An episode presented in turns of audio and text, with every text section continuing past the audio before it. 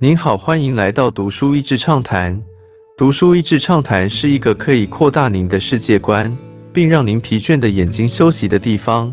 短短三到五分钟的时间，无论是在家中，或是在去某个地方的途中，还是在咖啡厅放松身心，都适合。本书从料理和经营餐厅的角度出发，但作者讲的完全是一种创造力和领导力的哲学。以食物与食材来比喻以及入门，反而更让阅读的人能够产生共鸣。读者这本书，我感觉很多关于 AI 对于人们未来工作方式与竞争力的讨论，似乎有了一些很棒的答案。大数据下要怎么不从众？要有竞争力，不就是要一直去看其他人在做些什么吗？从阅读中可以窥见，作者是大量的吸收各种不同领域的知识，但他吸收知识的方式是杂食性，而且并不会因为身在餐饮业而局限自己的眼界，只理解餐饮业的事情。我想，光是能够不断扩大自己好奇心的范围，本身就是在对抗演算法最有效的方式之一。与世隔绝，不留世俗。我很喜欢书中作者分享到他在印度洋当中的岛国塞西尔带的那几年的经历，在那里几乎有一点与世隔绝的状态，他没有办法太多 follow 世界主流的餐厅或主厨正在做些什么，或是各种网络上精美夺目的潮流。但正是这样，这个看似空白的时间，让他必须向内看，看着自己的初心，以及去检视他理解这个世界的方式。这样的一个过程，让他不拘泥于大众的流行，或者是习以为常的做法，而崭新的灵感与创意就油然而生。我们曾如此渴望命运的波澜，到最后才发现，人生最曼妙的风景，竟是内心的淡定与从容。我们曾如此期盼外界的认可，到最后才知道世界是自己的，与他人毫无关系。杨绛百岁感言。时间越快，心越慢。书中有一章说到，把一件事情做到独一无二，这当中很重要的因素就是花时间好好的蹲马步。Take time 花时间，Take risks 敢冒险，Take it seriously 认真看待那件事。这三个点，每一样都必须刻意慢下来，不让世界的节奏使你分心。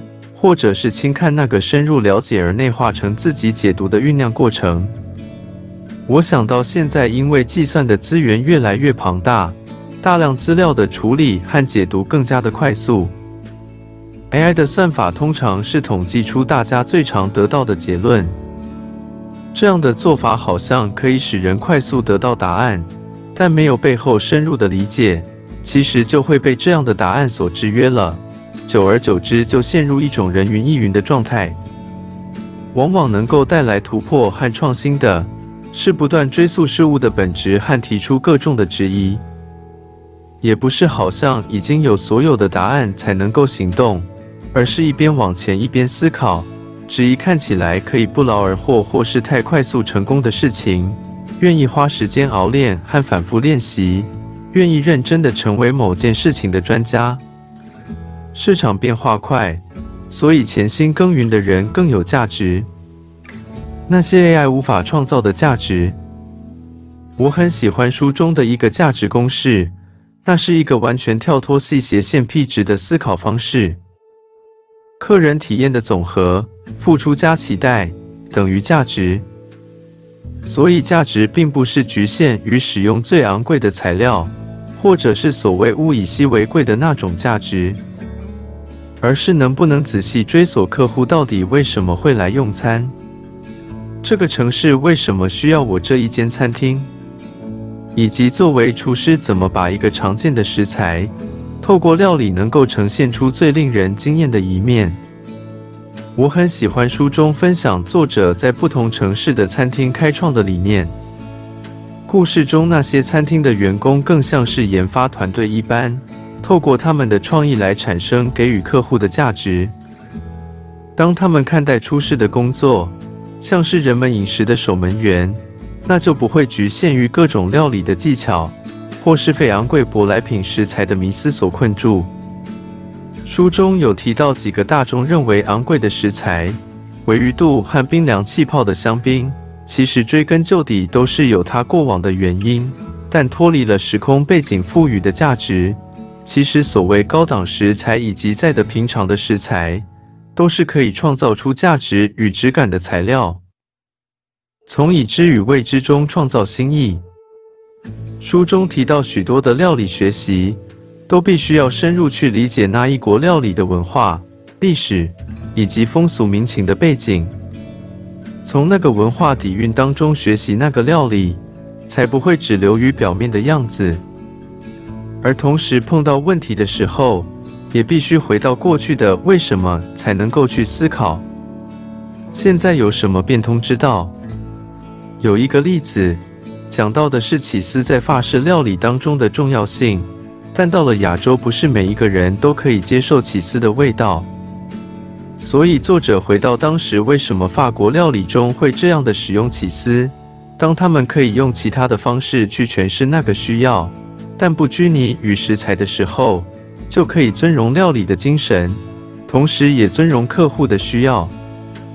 另外，很有趣的是，他们的餐厅常常用一些没有经验或是非本科的新人加入。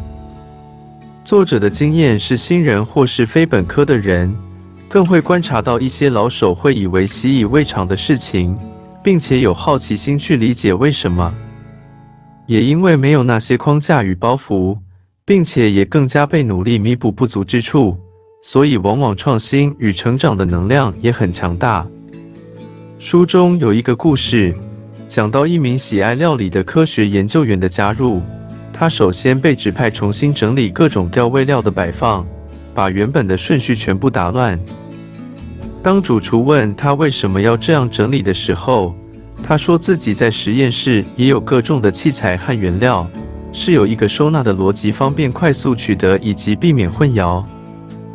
后来，这个餐厅的厨房愿意接纳这样的做法的时候，虽然刚开始要花一些时间适应，但最终发现的确比原本的还更有效率。今天的内容就到此为止了，十分感谢大家收听《读书一智畅谈》节目。如果对我们的内容感兴趣，欢迎浏览我们的网站。D a s h e a s y 点 net 或是关注我们的粉丝团“读书益智”，也可以分享给您的亲朋好友。欢迎继续关注我们下一期节目，下次见。